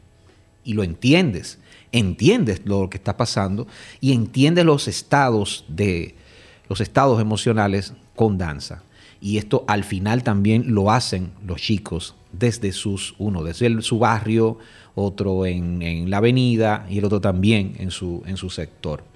Entonces, eh, estamos hablando de una película que tiene herramientas narrativas poderosas. Yo creo que visualmente ha crecido muchísimo eh, desde su planteamiento y, su- y las composiciones eh, de Tatiana Fernández, porque tengo entendido que ella también hace la cámara. Entonces, eh, creo que el- Ella era el crew. el- la, apuesta, la apuesta de hacer una película con este, con este movimiento y con este dinamismo de cámara en mano eh, es muy importante. Y resaltar también el montaje, que es que apoya esta premisa del dinamismo eh, del editor queer o Juan Josid, como se llama, que es un talentoso cineasta, sobre todo editor. Muy, muy bueno el trabajo que, muy destacable el trabajo que realiza Juan Josid, porque además, como le digo, realza el, el dinamismo, pero también te da la sensación de que el, el- el concepto de coreografía, el concepto de baile, pues él lo tiene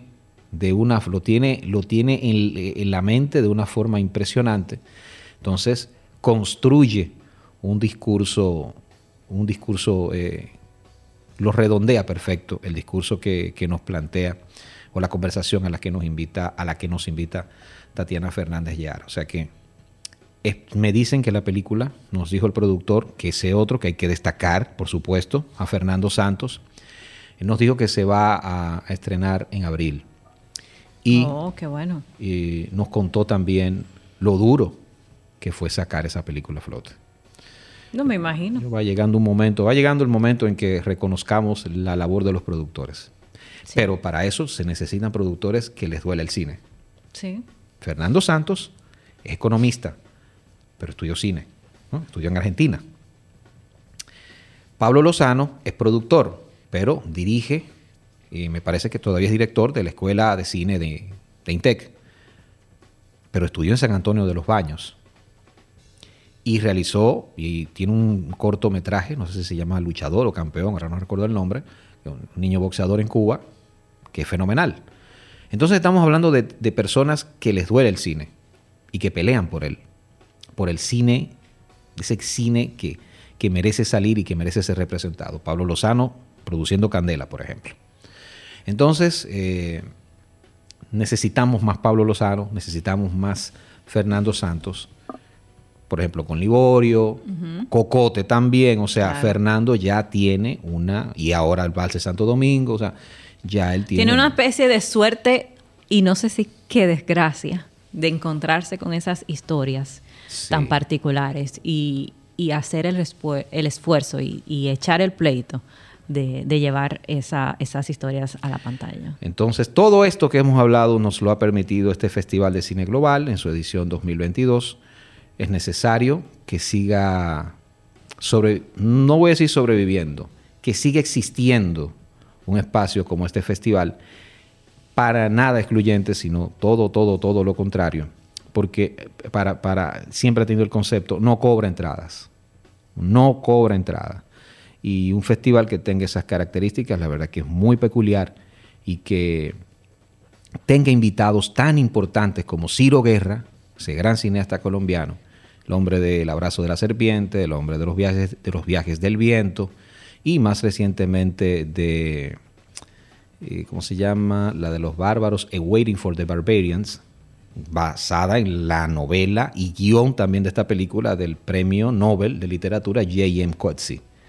Entonces, eh, es un festival que sigue manteniendo eh, su nivel y yo, yo apuesto porque se quede. Es muy necesario que exista este festival eh, porque amplía la conversación y permite que todos los estratos sociales por lo menos puedan ir, puedan ir. Lo que sí yo deseo es que se promocione más. Sí, claro. De alguna forma, ¿no? Que, que promocione, promocione más y, y tratar de buscar más espacios populares. Antes estaba el centro Mauricio, Centro Cultural Mauricio Báez. Ojalá. Narciso González también. Sí, exacto. Yo creo que- Sí. Ah, sí, el No, Mauricio Báez, el no, el Mauricio Mauricio Báez en Báez, Villajuana, en Villajuana. En Villajuana, Ah, sí, Centro Cultural Mauricio Báez. Donde yo recuerdo, por ejemplo, que en 2008 se presentó, o en 2009 se presentó La Nana. La película. ¿recuerdas? La película Sí, chilena. Sí, sí. Entonces, ese tipo de espacios se- necesita se necesitamos que se recuperen para que el- también el pueblo, porque al final del día nos quedamos aquí, nos quedamos aquí nosotros, pero el pueblo es que necesita, Que necesita creo, conocer eso. ¿no? ser impactado por otras historias o verse, verse, porque, ¿verdad? Verse, porque no se acuerda que a nosotros, a nuestros cineastas, les gusta, les gusta retratarse ellos y su sociedad y su mundo. No, y como nos ven a nosotros desde arriba. Exactamente, eso es lo importante. Pues nada, señores. Sigue la conversación en nuestras redes sociales arroba cinependiente rd.